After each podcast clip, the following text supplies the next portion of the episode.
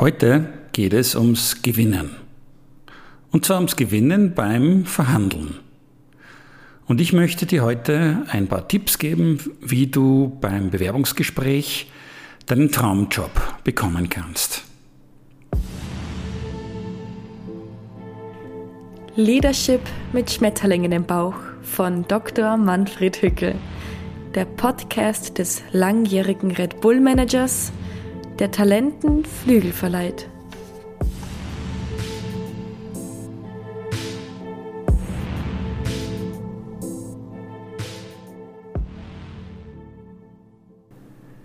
Episode 12 The Winner Takes It All Verhandlungen sind ein sinnvolles Mittel zur Konfliktvermeidung, aber nicht nur. Konflikte können ständig überall entstehen und besonders häufig kommen sie am Fußballplatz vor. Meine Familie besteht aus leidenschaftlichen Fans von Red Bull Salzburg. Und in der deutschen Bundesliga halten wir für RB Leipzig die Daumen. Wir versäumen kaum ein Heimspiel in Salzburg und haben so gut wie jedes traumatische Ausscheiden unserer Mannschaft in der Champions League Qualifikation der letzten Jahre live miterlebt. Danach waren wir jedes Mal heiser. Auf die Wortwahl, mit der wir die Schiedsrichterleistungen bedachten, die natürlich hauptverantwortlich für unser Ausscheiden waren, können wir nicht stolz sein. Meine Frau Angelika war einmal sogar haarscharf daran, nach Spielende dem flüchtenden Schiedsrichter ihre Louis Vuitton Handtasche an den Kopf zu werfen. Sie hatte sogar schon ausgeholt. Andererseits die Schlagzeile Champions League Schiedsrichter in Salzburg von Louis Vuitton Tasche niedergestreckt hätte schon was gehabt. In der Profiwelt der Champions League geht es ja um Ruhm, Ehre und Millionen und da können einem ja schon mal die Nerven durchgehen. Ganz anders auf den Fußballackern dieser Welt, in denen die kleinen Nachwuchsmannschaften dem Leder nachjagen. Ich liebe den Anblick der kleinsten Fußballer und Fußballerinnen natürlich in ihren viel zu großen Hosen, die im Rudel den Ball verfolgen und auch als unser Sohn im Jugendalter in der Auswahl unseres Heimatortes seine Defensivkünste unter Beweis stellte, versuchte ich jedes seiner Heim- und Auswärtsspiele zu besuchen. Dort begegnet man am Spielfeldrand anderen Spielereltern und Großeltern, die teilweise an Peinlichkeit kaum zu überbieten sind. Sie rufen ihren Sprösslingen ständig Anweisungen zu, die dem pädagogisch geschulten Coaching des Nachwuchstrainers fundamental widersprechen. Und bei falschen Schiedsrichterentscheidungen können sie sich dermaßen aufregen, als ob es um die Champions League Qualifikation ginge. Ich versuchte mich natürlich von solchem Gehabe abzuheben, indem ich ruhig und beherrscht das Geschehen auf dem Sportplatz beobachtete und jeder gelungenen Aktion der eigenen wie auch der gegnerischen Mannschaft gebührenden Beifall zollte. Das ging auch einige Zeit lang gut, bis ich es nicht mehr aushielt. Ich hatte schon viel zu lange meine eigenen fachkundigen Kommentare zum Spielgeschehen heruntergeschluckt, sodass es irgendwann einmal zum Ausbruch kommen musste. Und somit begann auch ich, trotz meiner kultivierten Absichtsäußerungen, meiner Meinung zum Spielgeschehen Luft zu verschaffen. Zuerst zaghaft, dann immer lautstärker und je nach Spielstand dann durchaus auch einmal etwas emotionaler. Es ist in dieser Spielklasse üblich, dass ein neutraler Schiedsrichter von zwei Linienrichtern unterstützt wird, die jeweils von den beiden Mannschaften gestellt werden. Zumeist sind das Spielerväter, die sich nicht rechtzeitig verkrochen haben, wie ich, wenn es zur Bestimmung der Linienrichter kommt. Und ein solcher Linienrichter, der von einem Spielervater der gegnerischen Mannschaft verkörpert wurde, meinte einmal tatsächlich, das Jugendspiel im Alleingang entscheiden zu können. Es ist das Heimspiel unserer Jugendmannschaft gegen den Lokalrivalen und ein paar Dutzend Erwachsene aus unserem Ort feuern unser Team eher halbherzig an. Wir liegen ein Tor zurück, starten aber verzweifelt Angriff um Angriff, um doch noch zumindest den Ausgleichstreffer zu erzielen. Doch die vielversprechenden Vorstöße unserer schnellen Angreifer werden ein ums andere Mal vom Abseitspfiff des bewegungsfaulen Schiedsrichters unterbunden, nachdem der vom Gegner gestellte Linienrichter theatralisch mit seiner Fahne gewackelt hat. Ich kann es nicht glauben. Da geht es um ein Jugendspiel und der Typ da drüben will uns um unseren Sieg betrügen. Alter, um unseren Sieg. Ich versuche zunächst, den Schiedsrichter auf die Fehlentscheidungen des gar nicht unparteiischen Linienrichters durch oberlehrerhafte Zurufe wie stimmt nicht oder schon wieder falsch aufmerksam zu machen. Der schüttelt aber nur den Kopf und verfolgt weiterhin das Spielgeschehen aus sicherer Distanz vom Mittelkreis aus. Beweg dich halt einmal, hilft auch nicht als Aufforderung zur besseren Spielleitung. Also beginne ich mich verbal auf den Linienrichter auf der anderen Spielfeldseite einzuschießen. Erst Alter, Woche einmal gescheit. Scheint er nicht zu verstehen.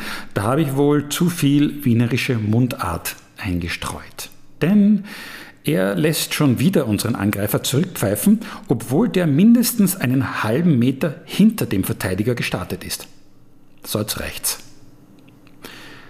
Dieser Mensch steht zwischen uns und dem Ausgleichstreffer und da muss jetzt jemand was machen. Wenn du noch einmal falsch wachelst, gibt's was. Jetzt fühlt sich der Herr auf der anderen Seite endlich angesprochen und er fordert mich lautstark auf, zu ihm rüberzukommen und zwar mit einer Art affenartiger Lautmalerei. Cool! Aha, der will also rauf.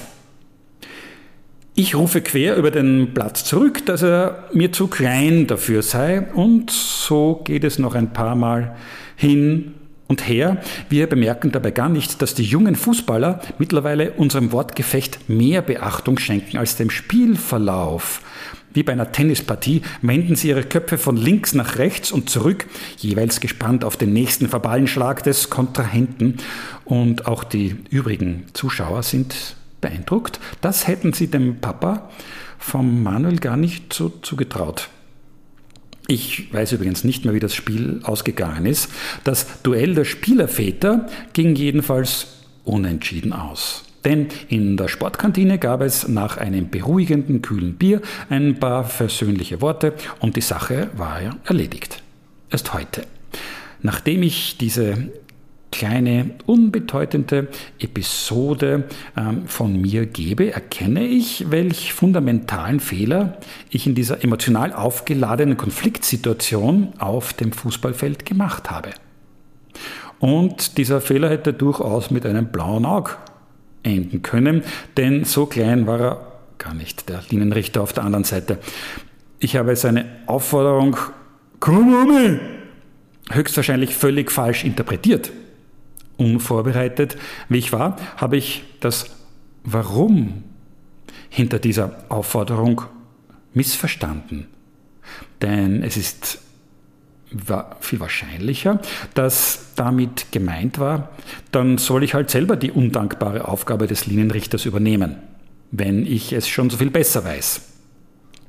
Nach dieser kleinen Ex-Post-Analyse wird meine damalige Replik, na, bist was klar, auch nicht unbedingt niveauvoller. Aber sie bestärkt mich in meinem Credo, dass man sich in keinen Konflikt und in keine Verhandlung einlassen sollte, ohne sich in einer gründlichen Vorbereitung die Frage nach dem Warum zu stellen, also nach den Interessen, die für die Verhandlungsparteien wichtig sind. Womit wir über den Umweg des Fußballplatzes beim Thema Verhandlungsvorbereitung angelangt sind. Ich habe meine Leidenschaft für Verhandlungstechnik in einem MBA-Kurs der University of North Carolina entdeckt, an der ich während meines Wirtschaftsstudiums ein Auslandssemester verbringen durfte. Die äh, UNC ist nicht nur für ihr starkes Basketballteam bekannt. His Airness, Michael Jordan höchstpersönlich, spielte in der UNC College-Mannschaft. Sie zählt auch zu den besten Wirtschaftsunis des Landes. In beiden Disziplinen, Basketball und Uni-Rankings, befinden sie sich in einem ewigen Wettstreit mit der benachbarten Duke University. Ich dachte ja zunächst, bei Verhandlungen ging es darum, härter zu sein als der Gegner um möglichst viel für sich selbst herausschlagen zu können. In meinem allerersten Verhandlungstechnik-Seminar gingen mir allerdings zwei Lichter auf. Einerseits zeigte uns Frau Professor Shapiro, welch kreative Gestaltungsmöglichkeiten man in einer Verhandlung hat, wenn es einem gelingt, ein Vertrauensverhältnis aufzubauen. Diese Möglichkeit ging weit über schnöde Konfliktvermeidung hinaus. Und andererseits stellte sich in unseren Rollenspielen heraus, dass stets diejenigen Studenten ein besseres Ergebnis erreichten, die besser vorbereitet waren. So, und jetzt ist Zeit für eine praktische Übung gekommen. Bitte, such dir jetzt einen Partner für eine Übung, die auch als Armdrücken bekannt ist. Ich gebe dir dafür ein paar Minuten Zeit. Hast du jemanden auftreiben können? Gut. Deine kleine Schwester? Auch gut. Setzt euch bitte einander gegenüber an einen Tisch und haltet folgende Spielregeln ein. Es geht darum, möglichst viele Punkte zu gewinnen. Und du hältst einen Punkt für jedes Mal, indem du die Hand deines Gegenübers auf die Tischplatte drücken kannst. Reden ist nicht erlaubt und die Augen müssen geschlossen bleiben. Ihr habt insgesamt 10 Sekunden Zeit und zwar ab jetzt.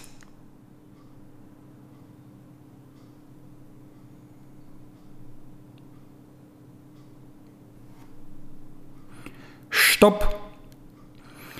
Wie geht es dir nach dem Armdrücken? Und wie geht es deinem Partner? Hast du eigentlich deiner kleinen Schwester die Schulter ausgekegelt? Und wie viele Punkte habt ihr gewonnen? Ja, das ist aber nicht so wahnsinnig viel. Die meisten Teilnehmerinnen und Teilnehmer dieser Übung kommen auf ein Ergebnis zwischen 0 und 2 Punkten. Du auch? War dir nicht bewusst, dass es darum ging, möglichst viele Punkte zu gewinnen und nicht möglichst wenige?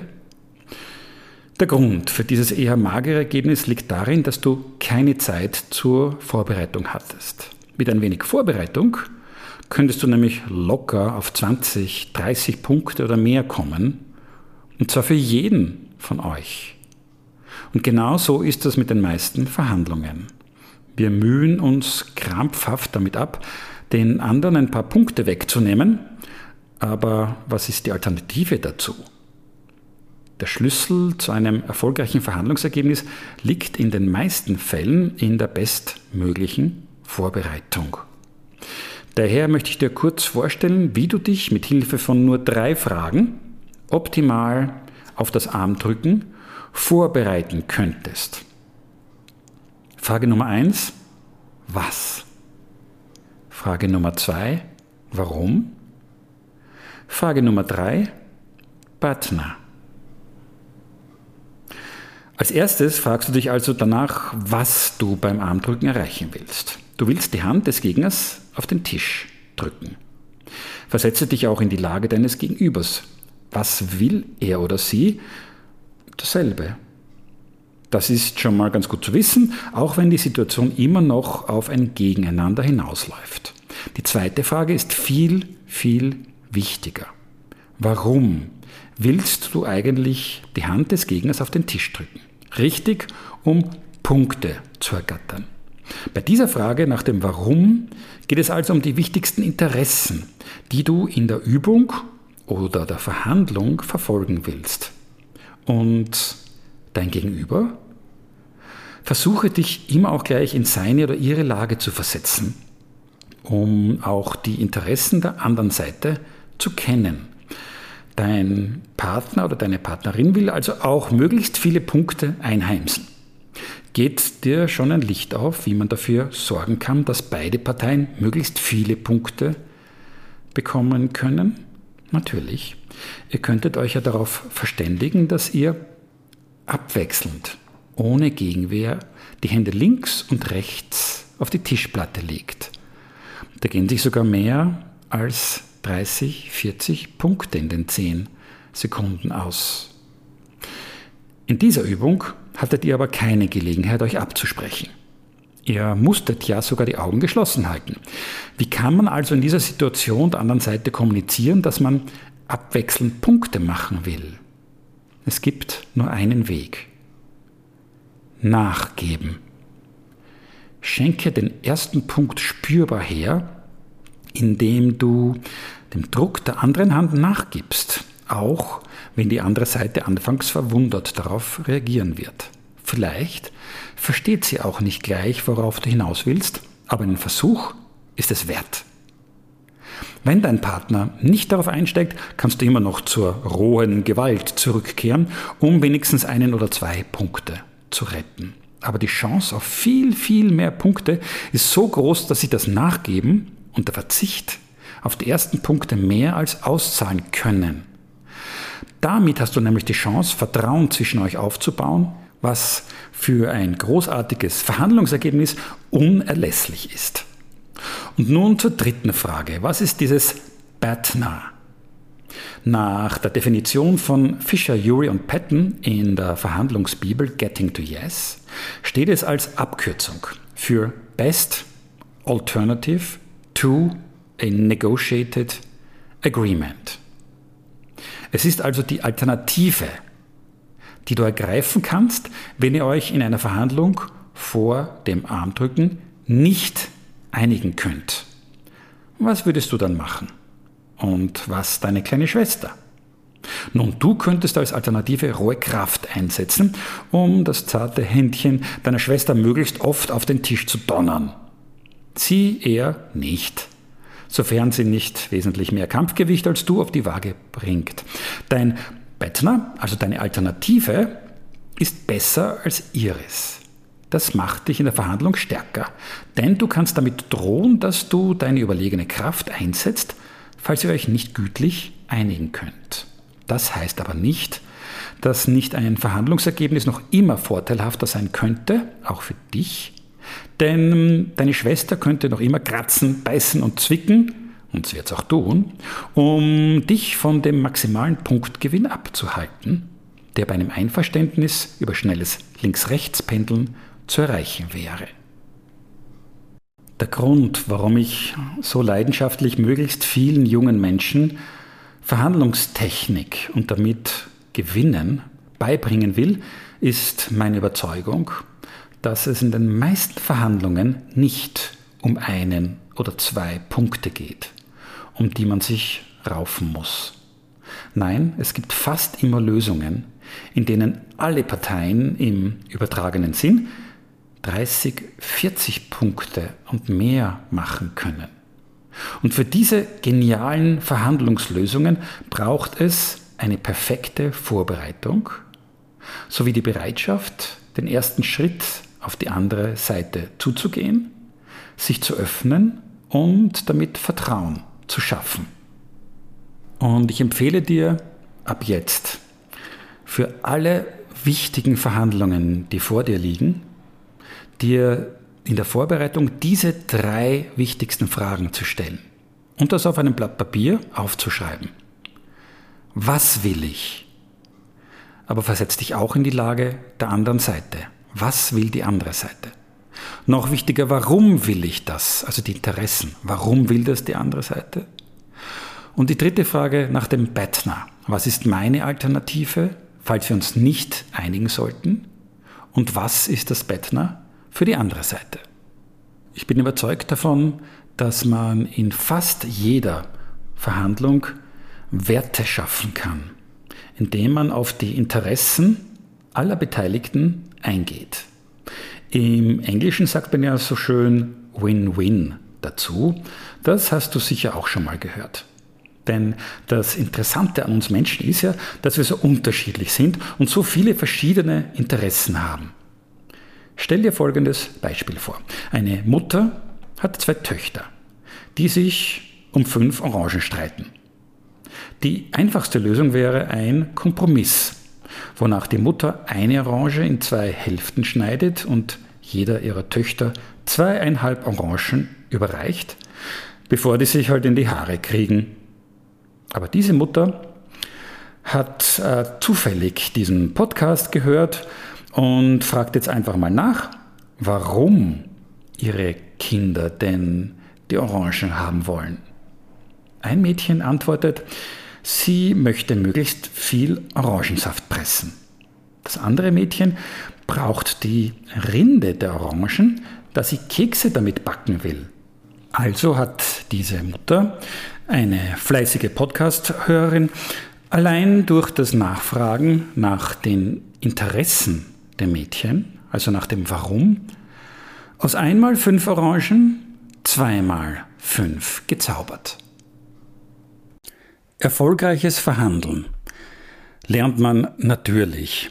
Am besten, indem man es ganz viel übt. In meinen Verhandlungstechnikkursen, die ich seit mittlerweile auch schon über 20 Jahren für Red Bull Mitarbeitende und auch für Studierende halte, verwende ich dafür die besten Case Studies und Rollenspiele des Harvard Program on Negotiations, in denen man Schritt für Schritt auf immer größere Herausforderungen vorbereitet wird. Vielleicht magst du selbst auch ein besserer Verhandler oder eine bessere Verhandlerin werden und kommst zu mir in meinen Kurs Leadership und Verhandlungstechnik, den ich ab Juli 2022 im idyllischen St. Gilgen am Wolfgangsee abhalten werde. Mehr Informationen darüber gibt es auf meiner Homepage manfredhückel.com. Bevor ich allerdings selbst so etwas wie ein Verhandlungstechnik-Experte geworden bin, bin ich selbst auch mehr als einmal ordentlich über den Tisch gezogen worden. Und zwar, weil ich einfach schlecht vorbereitet war oder zu unerfahren war. Und das gilt ganz speziell für den Umgang mit Politikern. Ich habe mein gesamtes Wissen über Politiker in einer einzigen Nacht erworben. In meinen ersten 30 Lebensjahren hatte ich mich nämlich nicht für Politik interessiert, bis auf die eine oder andere romantisch verklärte Protestaktion für die Rettung der Hainburger Au als Student. Bis zu jener Frühsommernacht. Ich fahre zu später Stunde in meinem roten Red Bull Dienstfahrzeug auf der Wiener die Ringstraße. Als ich im Radio folgende Meldung höre. Die Abgeordneten des österreichischen Parlaments werden heute wohl die Nacht durcharbeiten müssen, damit vor der Sommerpause noch eine Reihe von wichtigen Gesetzen verabschiedet werden kann. Da schießt mir ein Gedanke ein, der für wilden Flügelschlag in meinem Bauch sorgt. Das ist der perfekte Moment, damit unsere Politiker und Politikerinnen zum richtigen Zeitpunkt die Wirkung unseres Red Bull Energy Drinks kennenlernen. Bisher waren nämlich nicht alle unserem Unternehmen gegenüber wohlgesonnen. Es gab sogar schon mal eine parlamentarische Anfrage an den damaligen österreichischen Gesundheitsminister Dr. Außerwinkler zum Thema Gefahr für Jugendliche durch Red Bull Mixgetränke mit Alkohol. Der Herr Gesundheitsminister hatte damals sinngemäß eingeräumt, dass unser Land tatsächlich ein Problem mit Alkohol habe. Alkohol hat Suchtpotenzial. Menschen gehen daran zugrunde. Bisher waren nämlich nicht alle unserem Unternehmen gegenüber wohlgesonnen. Es gab sogar schon einmal eine parlamentarische Anfrage an den damaligen österreichischen Gesundheitsminister zum Thema Gefahr für Jugendliche durch Red Bull Mixgetränke mit Alkohol. Der Herr Gesundheitsminister hatte damals sinngemäß eingeräumt, dass unser Land tatsächlich ein Problem mit Alkohol habe. Alkohol hat Suchtpotenzial. Menschen gehen daran zugrunde. Er verstehe nur nicht ganz, warum man das bei Mixgetränken ausgerechnet jenem Getränk zum Vorwurf machen wolle, welches eben keinen Alkohol enthält. Damit war die Sache erledigt. Mit Hilfe eines jungen Kollegen fülle ich in jener Frühsommernacht den Kofferraum meines Wagens mit Red Bull Dosen und wir fahren in der Dunkelheit an der Rückseite des Parlamentsgebäudes in Wien vor. Gleich hinter dem Eingang fragt uns ein gelangweilter Portier nach unserem Begehr, das wir aufgeregt mit dem Vorhaben begründen, die Herren und Damen Abgeordneten mit einem Energieschub für ihre Nachtschicht zu versorgen. Er könne sicher für die lange Nacht selbst auch ein paar Flügel gut brauchen. Gerne nimmt er ein paar Red Bull-Dosen für den Eigengebrauch in Empfang. Nachdem wir so schnell einen Komplizen gewonnen haben, erklärt uns der Herr Portier das weitere Prozedere. Wir könnten nur auf Einladung eines Parlamentsclubs in das Innere des Gebäudes gelangen und unsere Mission erfüllen. Er würde uns empfehlen, beim damals größten Parlamentsclub, dem der Sozialdemokratischen Partei, vorstellig zu werden. Telefonisch stellt er den Kontakt innerhalb des Gebäudes her und verkündet uns nach kurzem Gespräch, dass die verantwortliche Person der Sozialdemokratischen Partei auf dem Weg zu uns sei. Wenig später taucht tatsächlich ein freundlicher, graumelierter Herr auf, der sich mit beeindruckender Visitenkarte als Sportsprecher seiner Partei zu erkennen gibt, was doch einen gewissen Widerspruch zu seiner stattlichen Leibesfülle steht. Wir mögen ihm doch mit unseren Getränkedosen folgen, er hätte die beste Lösung für unser Ansinnen. Aha. Wir schleppen unsere Getränkedosen hinter ihm her und folgen ihm überraschenderweise aber auf den Parkplatz. Dort sperrt er den riesigen Kofferraum seiner Mercedes-Limousine auf und fordert uns auf, die Dosen da hinein zu befördern. Er würde sich dann um die zweckbestimmte Verteilung schon kümmern. Dieser Gedanke gefällt mir irgendwie nicht. Ich habe das Gefühl, dass unsere wertvollen Red Bull-Dosen irgendwo anders landen werden nur nicht im Parlament. Als der Herr Sportsprecher der Sozialdemokratischen Partei Österreichs meine ablehnende Haltung zu seinem Vorschlag erkennt, verliert er sehr schnell seine freundliche Hilfsbereitschaft. Er knallt den Kofferraumdeckel wieder zu und schnauft grußlos wieder die Treppen im Parlamentsgebäude hinauf. Der Vorfall ist unserem Fürsprecher in der Portiersloge sichtlich unangenehm und er bietet an, einen Telefonkontakt zum Parlamentsclub der konservativen österreichischen Volkspartei herzustellen. Wenige Zeit später spreche ich mittels des Apparates des Portiers mit dem Clubchef höchstpersönlich, der sich aufmerksam unser Vorhaben anhört. Wir würden also gerne Red Bull-Dosen an die Abgeordneten verteilen, um ihnen für die lange Nachtsitzung Flügel zu verleihen. Höflich stellt er fest, dass er unserem Tatendrang großen Respekt zollt. Die Umsetzung sei aber leider gänzlich unmöglich. Danach folgt eine minutenlange Belehrung über die Reglementierung der Besuchsrechte im Hohen Haus, voller Paragraphen, Absätze und Rufzeichen. Ich bin schon sehr früh verständnismäßig ausgestiegen, enttäuscht von der Endgültigkeit dieser Absage. Ich bedanke mich dennoch artig für das informative Gespräch und gebe dem Herrn Portier seinen Hörer zurück. Der Herr Portier gibt sich einfühlsam und geht mit uns die verbleibenden politischen Optionen durch.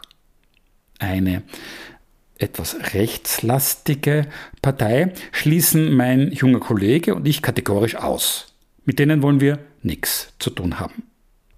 Bei den Grünen sieht der Herr Portier das Risiko der unvermeidlichen Abneigung gegenüber einem Getränk, das in einer Dose verkauft wird und nicht aus dem Euter einer glücklichen Kuh stammt. Es bleibt also nur noch das äh, liberale Forum, das damals als liberale Kleinpartei im Parlament noch vertreten war. Ich nehme all meinen Mut zusammen und werde schnell mit dem letzten Parlamentsclub verbunden, bei dem wir noch eine Chance haben könnten. Eine überraschend junge Stimme meldet sich auf der anderen Seite der Leitung und hört sich kurz mein Begehr an. Dann vernehme ich erstaunt, das sei kein Problem. Er komme gleich runter zu uns. Wie jetzt? Kein Problem? Und was ist mit den ganzen Vorschriften, die mir vorher aufgezählt worden sind? Oder will der nur wieder wer unsere wertvollen Dosen in seinem Kofferraum verschwinden lassen? Ein Jungpolitiker in modernem Anzug erscheint wenige Augenblicke später und ich erkenne in ihm einen Studienkollegen, gegen den ich sogar auch früher mal Handball gespielt habe. Das ist aber jetzt eine freudige Überraschung. Jetzt werden die Dinge ganz einfach. Mein immer noch sportlicher Studienkollege hilft uns beim Tragen der schweren Dosenpaletten vorbei an der Sicherheitsschleuse des Eingangs in das heilige Innere des Parlamentsgebäudes.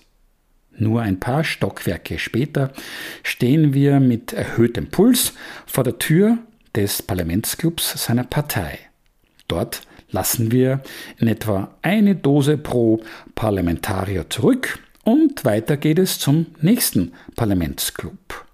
Überall werden wir freudig empfangen und durch geöffnete Türen bekommt man einen Eindruck von den emsigen Tätigkeiten der Volksvertreter. Anscheinend muss nur eine minimale Anzahl von Abgeordneten selbst im Plenarsaal anwesend sein. Die anderen sehen wir beim Lesen oder Telefonieren. Die überwiegende Mehrzahl versucht aber auf dafür ungeeigneten Sitzgelegenheiten etwas Schlaf zu finden, bevor man vor der nächsten Abstimmung wieder aufgeschreckt und in den Plenarsaal geführt wird. Es war wirklich höchste Zeit, dass unseren derart überarbeiteten Politikern mal jemand so richtig Flügel verleiht.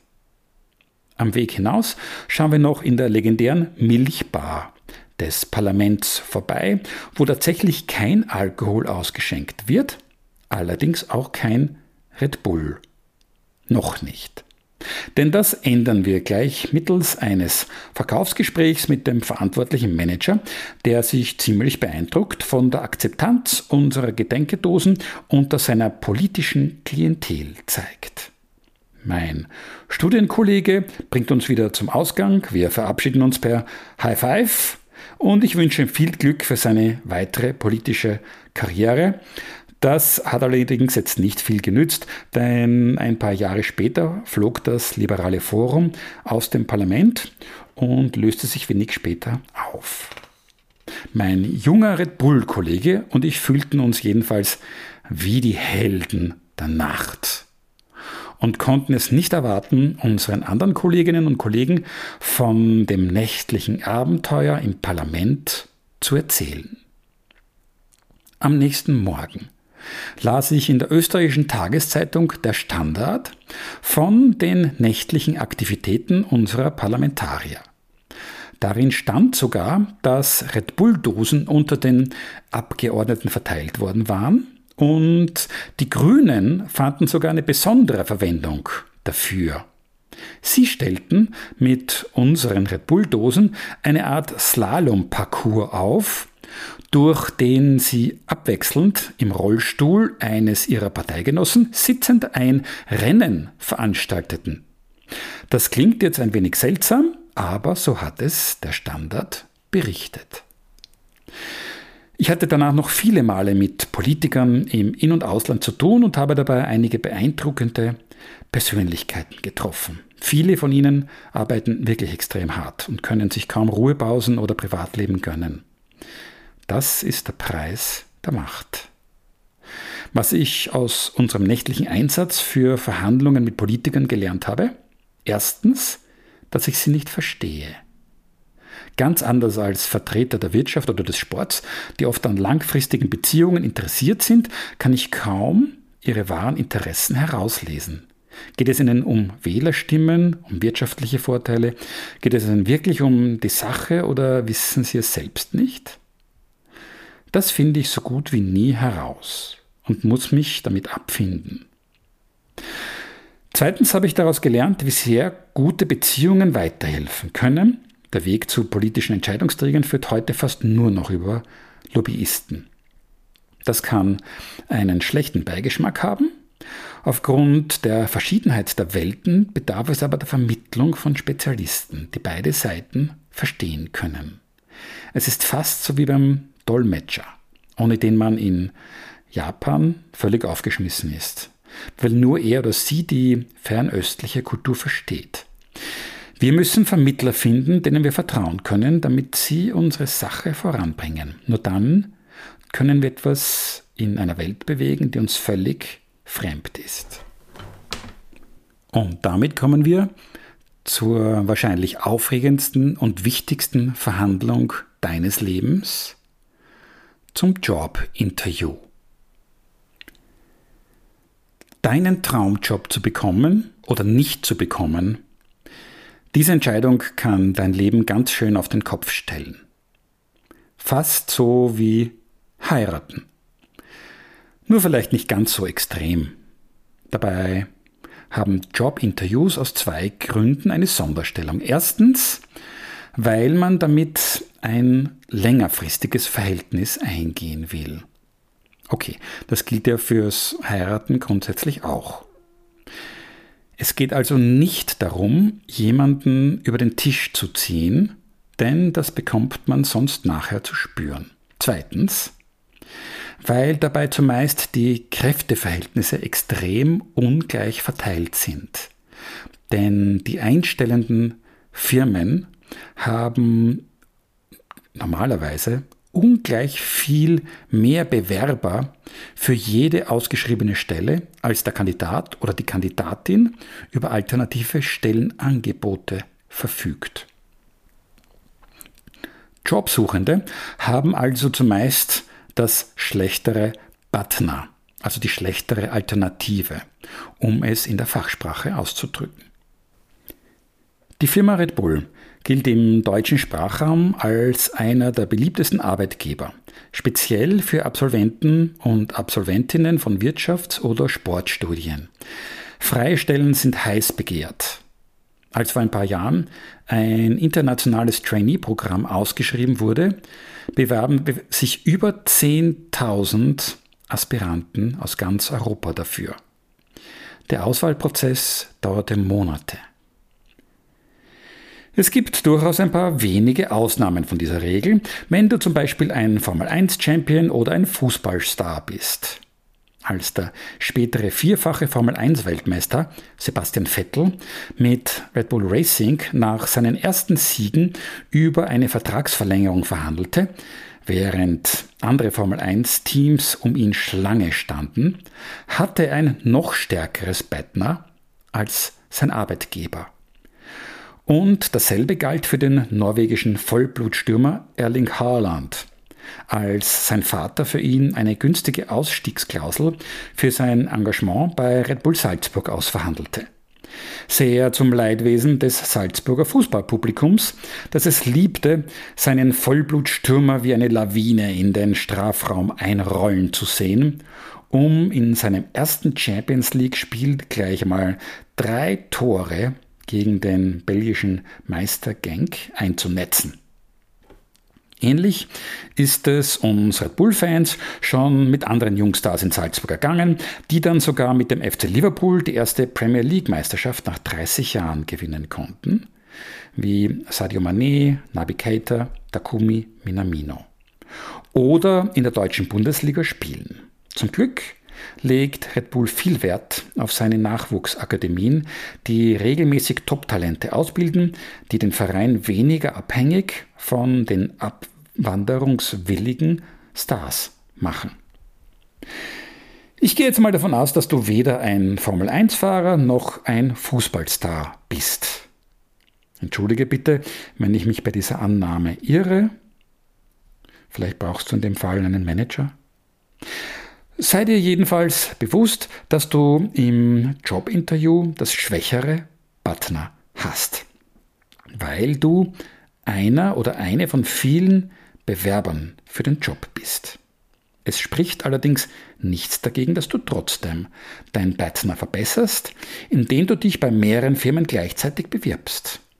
Als ich nach abgeschlossenem Studium meinen ersten Job suchte, um das Handwerk des Marketings von einem großen Meister zu lernen, war die Konsumgüterfirma Procter Gamble die erste Adresse für mich. Ich hatte nämlich schon während des Studiums an einem Workshop teilnehmen dürfen, das von Jungmanagern dieser Konsumgüterfirma geleitet wurde und die hatten mich mit ihrer smarten Art und den coolen Anzügen total beeindruckt. Gleichzeitig bewarb ich mich aber auch bei der Konkurrenz, und zwar bei Unilever sowie bei Nestlé. Ich fühlte mich dadurch etwas sicherer in den Interviews bei Procter Gamble, ohne zu wissen, dass ich von beiden anderen Firmen ohnehin eine Absage bekommen würde.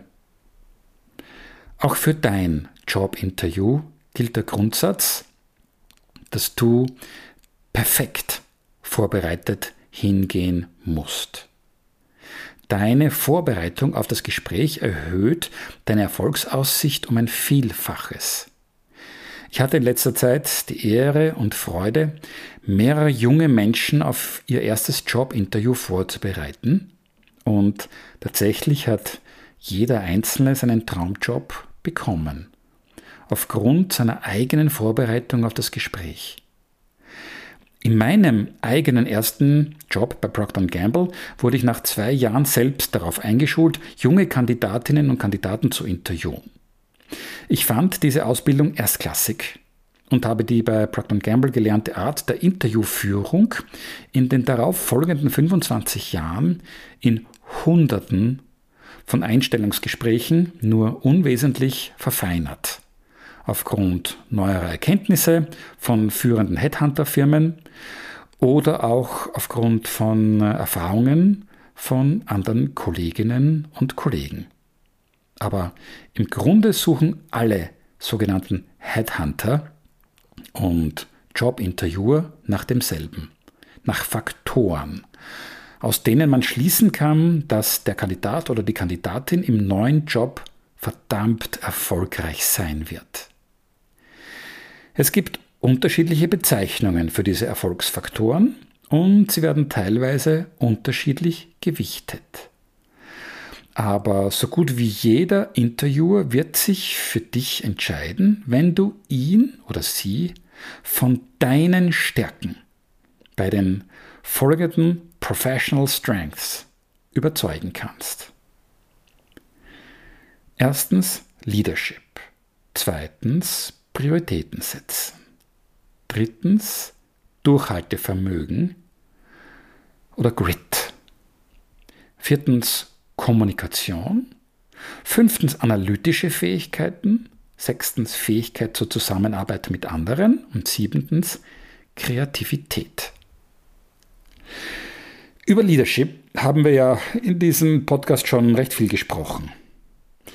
Und ähm, Prioritäten setzen war das äh, Thema des großen Kapitels über das Schmetterlingsmodell. Du hast dich ja hoffentlich bereits entschieden, nur noch die wichtigen Dinge zu tun und zu den unwichtigen ganz höflich und mit Bestimmtheit Nein zu sagen. Über Durchhaltevermögen oder Grit haben wir auch schon gesprochen und auch darüber, wie stark besonderes Durchhaltevermögen in Verbindung steht mit besonderem beruflichen und akademischem Erfolg. Kommunikation war ja das Thema der letzten Episode, wo wir über die perfekte Vorbereitung für deine Präsentation und für deinen Vortrag gesprochen haben. Wenden wir uns also jetzt dem fünften Punkt auf dieser Liste zu, deinen analytischen Fähigkeiten. Die sind nach wie vor sehr gefragt, auch wenn sie etwas an Gewichtung verloren haben, seit erwiesen ist, dass emotionale Intelligenz für beruflichen Erfolg wesentlich mehr Bedeutung hat als ein hoher IQ. Es hilft aber nach wie vor, wenn man nicht ganz doof ist. Dabei werden wir im Zuge unserer Ausbildung recht gut auf analytische Fragestellungen vorbereitet, sei es in der Schule oder auf der Universität.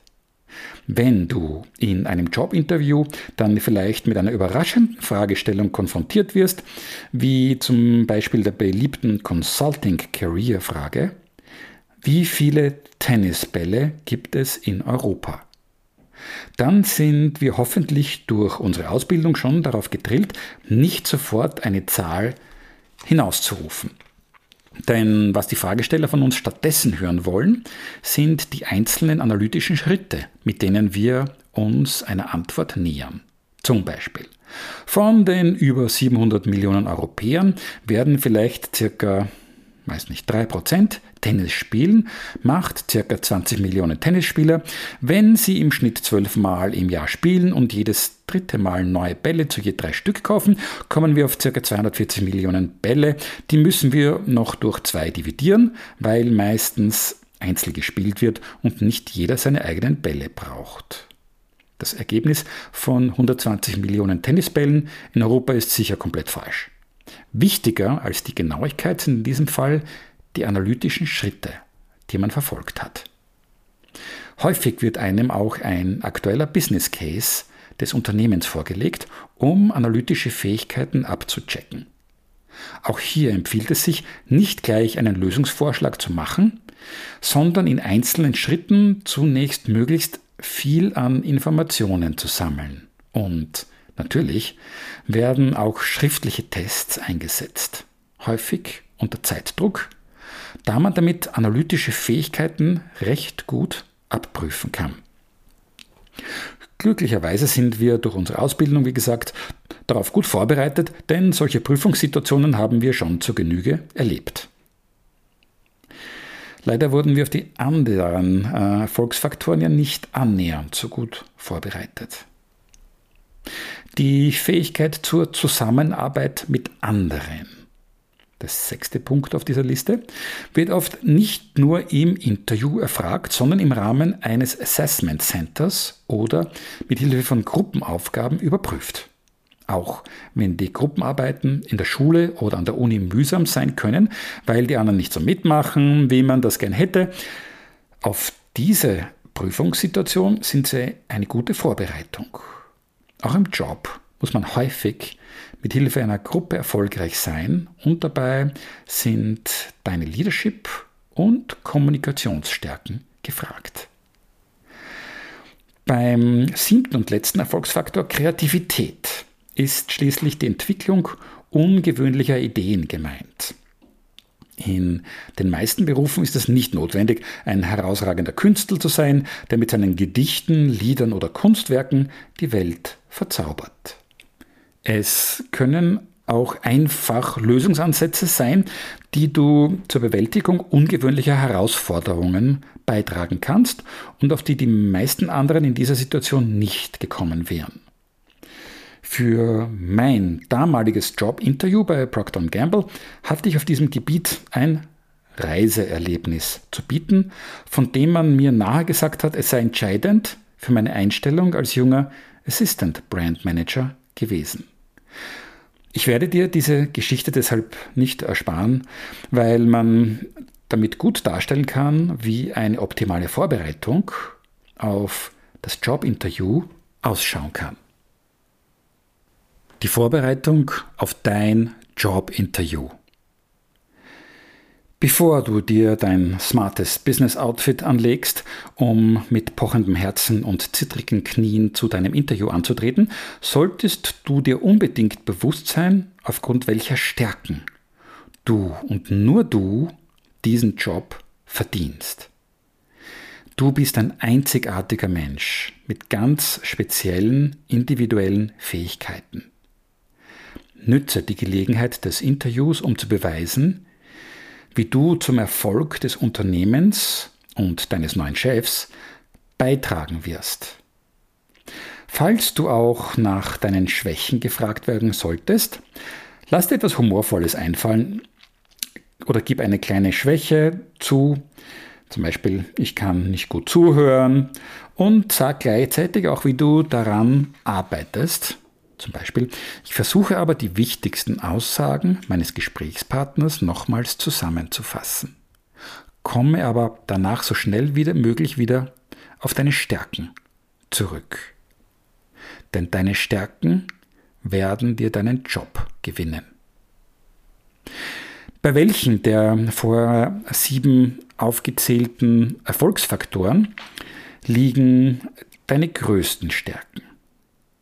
Finde das für dich selbst heraus und lass dir deine Einschätzung auch von Freunden und Mentoren bestätigen. Sobald du deine Auswahl getroffen hast, vielleicht sind es drei oder sogar noch mehr Stärken, vielleicht sind es aber auch zwei, oder du hast auch eine besonders herausragende, dann tritt den nachvollziehbaren Beweis dafür an. Und das machst du am besten mit tatsächlich erlebten Ereignissen aus deinem bisherigen Leben, in denen du deine Stärken zur Entfaltung gebracht hast. Diese Geschichten kannst du nach einem einprägsamen Muster mit dem Kürzel CAR, also CAR, vorbereiten, damit du nichts Wesentliches übersiehst und dich trotzdem kurz fasst. Beginne mit der Situation, in der du dich befunden hast, also C für Circumstances. Dann beschreibst du, was du konkret getan hast. Und zwar nur du, nicht jemand anderer. Hier ist nicht der Zeitpunkt, um allzu bescheiden zu sein. Die Abkürzung dafür ist das A wie in Action. Schließlich rundest du die Geschichte mit dem Resultat ab, also für R für, ah, du weißt schon. Hier ist meine kleine Geschichte, mit der ich bei Procter Gamble mit dem Thema Kreativität punkten wollte. Circumstances, also C. Während meiner Studienzeit investierte ich jeden Sommer mein während der letzten zwölf Monate verdientes Geld in selbst organisierte Abenteuerreisen in entlegene Dschungelgebiete. Eine dieser Reisen führte meine damalige Freundin und mich nach Madagaskar, wo es noch Orte gab, an denen Menschen noch nie ein weißes Gesicht gesehen hatten. Nach einem anstrengenden Reisetag schleppen wir also unsere Rucksäcke in ein einsames Fischerdorf, zu dem keine Straße führt. Glücklicherweise liegt ein kleines Holzboot am Strand, dessen Besitzer sich auch bereits erklärt, uns in den nächsten größeren Ort mitzunehmen. Er müsse nur noch nächste Woche die gelagerten Ölfässer hier ausladen, danach könnten wir mitsegeln. Es sind keine besonders verlockende Aussichten für uns in diesem verregneten Dorf ohne Hotel oder Restaurant bis nächste Woche zu warten, auch wenn die in immer größerer Zahl herbeiströmenden Kinder begeistert. Wasser, eine respektvolle Bezeichnung für hellhäutige Fremde, ruft und unsere weiße Haut berühren will. Action. A. Ich schlage dem Bootsbesitzer vor, ihm beim Ausladen der Ölfässer zu helfen, wenn wir dafür früher abreisen können. Für ihn ist das kein Problem. Wir können fahren, sobald das Boot entladen ist. Er hat allerdings vor nächster Woche keine Lust darauf. Aha. Also mache ich mich alleine daran, die ersten Ölfässer vom Boot herunter an Land zu schleppen. Meine Aktion spricht sich schnell herum und wahrscheinlich kommt das ganze Dorf zusammen, um mir bei meiner Arbeit zuzusehen, aber leider nicht zu helfen.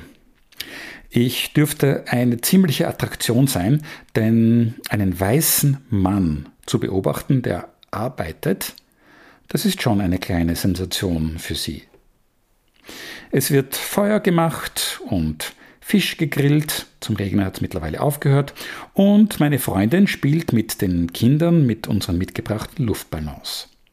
Mein Stolpern und Fluchen wird raunend und lachend kommentiert und sie sind fast enttäuscht, als nach mehreren erfolglosen Anläufen endlich ein junger Mann in Uniform meinen verzweifelten Rekrutierungsversuchen nachgibt und mir beim Entladen hilft. Nach einem malerischen Sonnenuntergang leert sich der Strand langsam, aber mein Helfer und ich machen auch bei Taschenlampenlicht weiter. Resultat R. Nach vielen Stunden Arbeit sind meine Hände voller Blasen, mein Rücken brennt wie Feuer und meine Kleidung ist ölig verschmiert. Aber am nächsten Morgen hält der Bootsbesitzer sein Wort und bringt uns in einer achtstündigen Fahrt bei rauer See während der wir uns mit einem Seil an das Boot festbinden müssen, um nicht über Bord zu gehen, in den Ort Marouanzetra an der Ort Ostküste. Ich habe die meiste Zeit der Fahrt durchgeschlafen.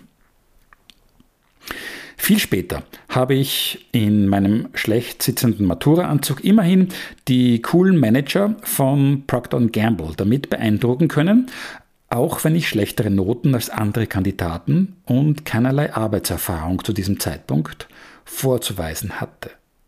Sie haben die Geschichte allerdings als starkes Zeichen für Durchhaltevermögen, für Grit gewertet, nicht so sehr für Kreativität. Aber es war ungewöhnlich genug, um mich damit von anderen Kandidatinnen und Kandidaten abzuheben. Und es stimmt schon, wenn ich mal was angefangen habe, dann will ich es unbedingt zu Ende bringen.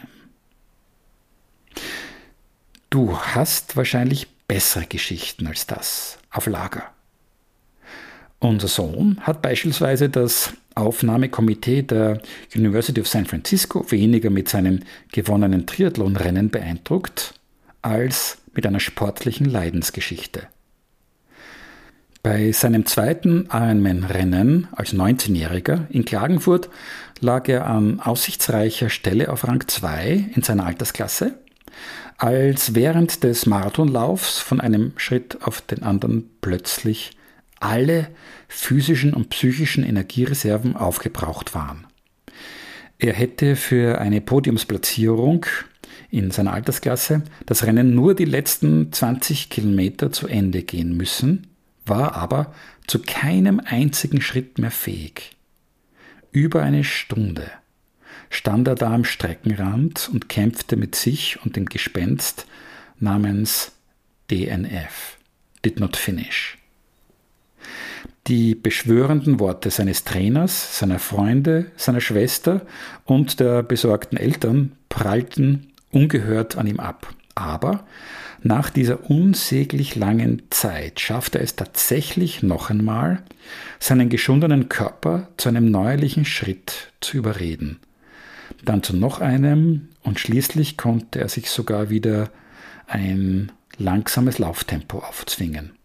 Er schaffte es rund zwei Stunden nach seinem Zusammenbruch ins Ziel und hörte zum zweiten Mal Manuel, you are an Iron Man nachdem er sich diese magischen Worte schon im Vorjahr als jüngster Teilnehmer aller Zeiten verdient hatte. Die Zeit und die Platzierung spielten keine Rolle mehr. Er hatte viel mehr bewiesen, als nur ein schneller Triathlet zu sein. Seine Freunde und Eltern feierten ihn wie einen Sieger. Kann man bei seinen Geschichten ein wenig nachbessern, um einen besseren Eindruck zu hinterlassen? Bloß nicht. Es soll Leute geben, die nur wegen der blöden Wahrheit nicht auf eine gute Geschichte verzichten wollen. Ich mache das ja auch manchmal. In diesem Podcast natürlich nicht. Aber wenn dein Arbeitgeber draufkommt, dass du beim Jobinterview geschummelt hast, wird er dich feuern müssen. Ich habe das selbst einmal bei einem erfolgreichen Manager miterlebt. Und bei meinem eigenen Jobinterview bei Red Bull hat mir mein zukünftiger Chef sogar eine kleine Falle gestellt, um meine Ehrlichkeit zu überprüfen. Er fragte, ob eine spezielle kreative Idee bei der Vermarktung von Blendermed-Produkten von mir war, weil er sie ziemlich gut fände. Tatsächlich wusste er schon, dass sie nicht von mir kam und ich war haarscharf dran, in diese Falle zu tappen und womöglich meine Karriere bei Red Bull gar nicht erst starten zu dürfen. Denn ich wollte diesen charismatischen, großen Mann beeindrucken und war unsicher, ob ich gut genug für die kommenden Aufgaben war. Trotzdem stellte ich richtig, dass ich diese Idee von jemand anderem gehabt hätte und wenig später hielt ich die Schlüssel für mein erstes Firmenauto in Händen. Das war der Moment, in dem ich vom treuen 34 PS Käfer meines Vaters, den ich nach seinem frühen Tod geerbt hatte, auf einen nagelneuen roten BMW umstieg. Wie geht man am besten mit der Gehaltsfrage um? Bei einem ersten Vorstellungsgespräch extrem vorsichtig. Bereite dich auf diese Frage vor und verwende einen unkomplizierten Anker, wie zum Beispiel, ich halte ein Einstiegsgehalt von 30.000 Euro für fair. Das liegt zwar etwa 10% über dem Durchschnittsgehalt für Absolventen meiner Ausbildungsstätte, ich bin aber eben nicht Durchschnitt. In vielen Fällen bekommt man aber die Frage nach den eigenen Vorstellungen gar nicht gestellt und man muss nehmen, was man bekommt. Wie in den meisten Fällen sollte aber auch hier Geld nicht das Wichtigste sein. Du solltest einen Job also nicht wegen des Einstiegsgehalts annehmen, sondern weil dich die Aufgabe begeistert oder du von deinem ersten Chef oder deiner ersten Chefin besonders viel lernen kannst. Und der Moment wird kommen, an dem du in eine viel bessere Position für eine Gehaltserhöhung kommst. Sobald du nach zwei bis drei Jahren die ersten Erfolgsgeschichten vorweisen kannst, ist es Zeit für ein neuerliches Gehaltsgespräch. Und jetzt sind die Karten neu gemischt. Dein Arbeitgeber hat jetzt nicht mehr die Vielzahl von konkurrierenden Kandidaten vor sich. Wenn er dich jetzt verliert, muss er wieder von vorne mit der Suche beginnen. Das ist mühsam, teuer und riskant. Bei, bei dir weiß er mittlerweile schon, was er an dir hat. Erkundige dich gelegentlich über deinen Marktwert. Möglicherweise sogar bei anderen Firmen. Das heißt ja noch nicht, dass du wirklich wechseln willst. Und mach mit deinem Chef genau aus, was du innerhalb eines Jahres erreichen sollst, um einen schönen Zusatzbonus verdienen zu können. Und jetzt habe ich gegen Ende dieser Episode einen letzten Tipp für dein Jobinterview, der fast schon ein bisschen manipulativ ist. Am Ende des Gesprächs, also deines Jobgesprächs, hast du normalerweise die Gelegenheit, selbst auch noch Fragen zu stellen. Das Schlechteste, was du jetzt tun könntest, wäre, auf diese Chance zu verzichten. Versetze dich doch in die Lage deiner Gesprächspartner. Die mussten so viel zuhören. Und das ist anstrengend. Und es ging ständig nur um dich. Dabei hätten sie auch so tolle Dinge über sich selbst zu erzählen. Gib ihnen diese Chance. Frag sie nach ihren Stärken, auf welche Erfolge sie besonders stolz sind oder was sie selbst für das Unternehmen erreichen wollen. Höre ihnen aufmerksam zu. Wir alle sind mehr oder weniger eitel und wollen bewundert werden. Wenn du sie am Schluss dazu bringst, über sich selbst zu erzählen, werden sie ein angenehmes Gefühl mitnehmen und es kann der Beginn einer wunderbaren Freundschaft sein. So endet jedenfalls der Filmklassiker Casablanca. Das ist aber eine ganz andere Geschichte. Und damit endet auch die zwölfte Episode meines Podcasts Leadership mit Schmetterlingen im Bauch. Wenn er dir gefallen hat, empfehle ihn gerne weiter. Und wenn du dich dafür interessierst, in meinen Kurs Leadership und Verhandlungstechnik ab Juli 2022 nach St. Gilgen am Wolfgangsee zu kommen, dann informier dich bitte auf meiner Homepage manfredhückel.com. Ich verabschiede mich jetzt von dir in die Sommerpause und meine, wir sollten in diesem Sommer möglichst viel in die Natur gehen, anstelle vor Bildschirmen zu sitzen und einander richtig gut zuhören, anstelle Kopfhörer im Ohr zu haben. Ich wünsche dir vom Herzen alles Gute und achte auf die Schmetterlinge.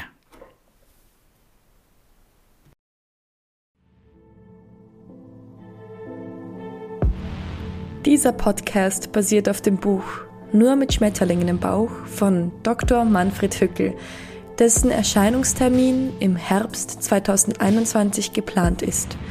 Erreichbar ist der Autor unter info at sdgis.at.